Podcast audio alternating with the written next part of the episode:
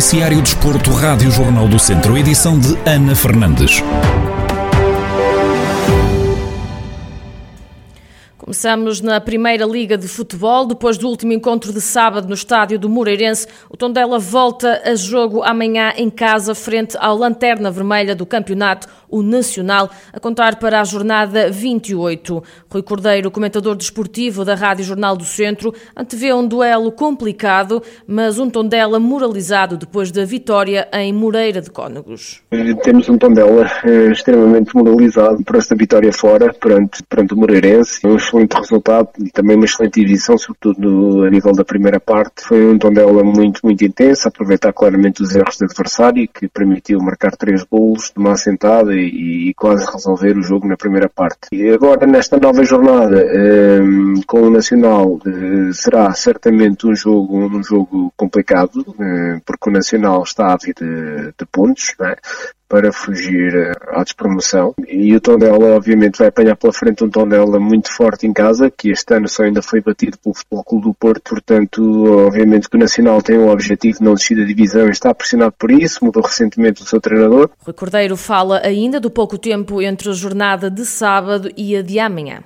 O Tondela vai ter aqui mais naturalmente mais posse de bola, que tem que estar organizado de outra forma quando tem a bola para, para estar equilibrado no momento em que a perda não, não ser surpreendido. E portanto o, o fator de, de, só ter aqui dois jogos, dois jogos, perdão, dois dias, um para descanso e outro para treinar aqui alguns princípios sem acumular muita carga, eh, porque isto vai ser muito através mais de imagens, de vídeos, e depois em campo fazer uma outra coisa sem grande intensidade, porque os jogadores precisam de estar, frescos, não é? São, eh, são poucos dias para a nova competição. O Tondela vai a jogo em décimo da classificação com 31 pontos. Já o Nacional está em último com 21. O encontro entre as duas equipas está marcado para amanhã no estádio João Cardoso às 3 da tarde.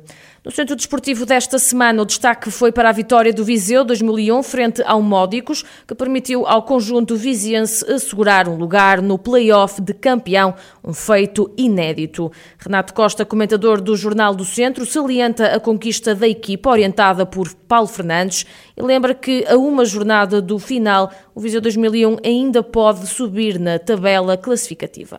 Foi uma época incrível, todo o esforço que a estrutura fez, que o clube disponibilizou, o plantel, a equipa técnica, todos estão de parabéns e acho que é efetivamente uma, um, um, marco histórico, não só para o Viseu, mas também para o Distrito. E falta uma jornada e ainda não acabou por aqui. Eles saíram do oitavo lugar, passaram para o sétimo lugar e podem perfeitamente subir para o sexto lugar se vencerem em casa ao Dinamo Sajonense. E, e porque o, o Braga joga com o Benfica na última jornada. Portanto, aquilo que se perspectiva é que possivelmente o Braga tenha um jogo extremamente difícil e se o Viseu 2001 obviamente encarar este jogo, com certeza vai encarar com toda a seriedade, independentemente de ter já conquistado uh, a presença no playoff, eu acho que o sexto lugar é que pode ter mesmo a cereja no topo do bolo e pode permitir sonhar ainda mais dentro deste contexto de playoff.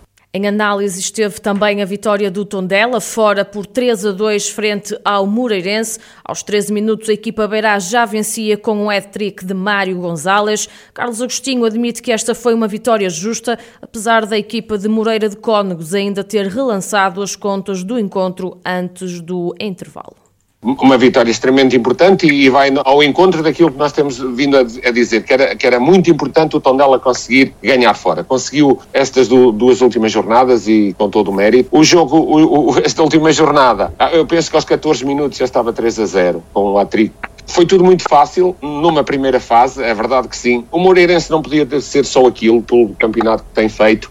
O Tondela conseguiu resistir, naturalmente com dificuldades em determinados momentos, é verdade que sim, mas o futebol é isto e não vamos retirar o mérito só porque teve a ganhar 3 a 0 e deixou chegar ao 3 a 2 e podia ter. Não, não, não. É, é uma vitória, uma vitória, no meu ponto de vista, justa e é uma vitória que dá uh, para uh, um passo de gigante em, em, em direção à manutenção e era isto que estava a faltar ao Tondela. Era as vitórias fora, o Centro Desportivo desta semana está já disponível em vídeo no Facebook do Jornal do Centro e em jornaldocentro.pt, onde também vai ficar disponível em podcast. Ao longo do dia de hoje pode ouvir todo o programa aqui na Rádio Jornal do Centro em 98.9 FM. Arrancou ontem a terceira edição da Semana da Atividade Física, uma iniciativa organizada pelo município de Viseu. Ao longo de toda a semana, até 25 de abril, os vizienses podem usufruir de dezenas de atividades como pilates, yoga, ténis, corrida, paddle, jogos tradicionais ou até avaliações físicas e de nutrição. À Rádio Jornal do Centro, a vereadora do Desporto do município de Viseu, Irmelinda Afonso, explica a grande diferença da edição deste ano em comparação com as anteriores. A Semana da Atividade Física surge com vários objetivos, não é? entre os quais também dar visibilidade ao trabalho que já é feito no dia a dia pelos parceiros. A grande diferença desta terceira edição, obviamente que tudo o que são eventos que são de participação livre para a comunidade são fortemente condicionados por aquilo que são as orientações da Direção-Geral da Saúde que estão atualmente em, em vigor. Atividades ao ar livre poderão ir no máximo até seis participantes e enquanto que, digamos que uma primeira e segunda edição da Semana da Atividade Física também, entre outros objetivos, se pautava pela promoção de oportunidades de grandes eventos desportivos, como era a nossa corrida e caminhada do Dia Mundial da Atividade Física, que este ano, obviamente, face às vicissitudes que nós, todos nós sabemos, não se realiza nos mesmos moldes. São moldes muito mais condicionados. O regresso à atividade física é absolutamente fundamental. A vereadora do Desporto sublinha que o objetivo é mostrar a importância da atividade física.